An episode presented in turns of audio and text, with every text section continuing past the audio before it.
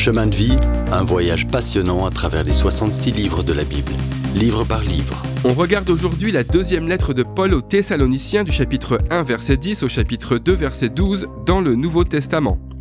Le jour du Seigneur débute le soir, comme chaque jour hébraïque. Rappelez-vous Genèse, il y eut un soir et il y eut un matin, ce fut le premier jour.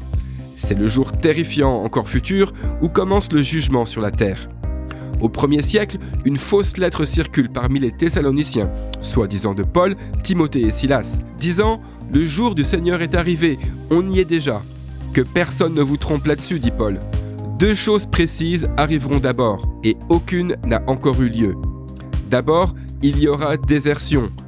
Beaucoup l'interprètent comme l'abandon de la vraie doctrine biblique. Deux éloignements vont avoir lieu. L'Église institutionnelle s'éloignera de la foi, c'est ce qu'on appelle apostasie aujourd'hui.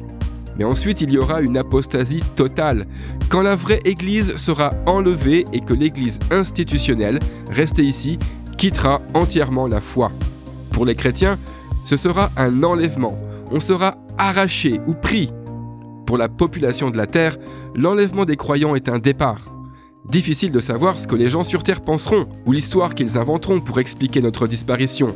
Ils seront peut-être contents qu'on soit partis, ils penseront peut-être entrer dans la bénédiction du millénium sans réaliser qu'ils avancent en fait vers une période de détresse comme le monde n'en a jamais vu. La seconde chose qui doit arriver pour indiquer le début du jour du Seigneur est la révélation de l'Antéchrist. Cet homme impie a près de 30 titres différents dans la Bible. Il sera l'homme de Satan qui rétablira l'Empire romain, deviendra un dictateur mondial et en fait s'autoproclamera Dieu. Personne, aucune puissance sur terre ne peut l'arrêter. Comme le peuple de Dieu était démuni et désespéré en Égypte, jusqu'à ce que Dieu le délivre, de même les croyants, lors de la tribulation, seront désespérés sous la puissance de l'Antéchrist, jusqu'à ce que le Seigneur Jésus vienne, sur terre, établir son royaume. Actuellement, le Saint-Esprit retient Satan et ses méchants complices.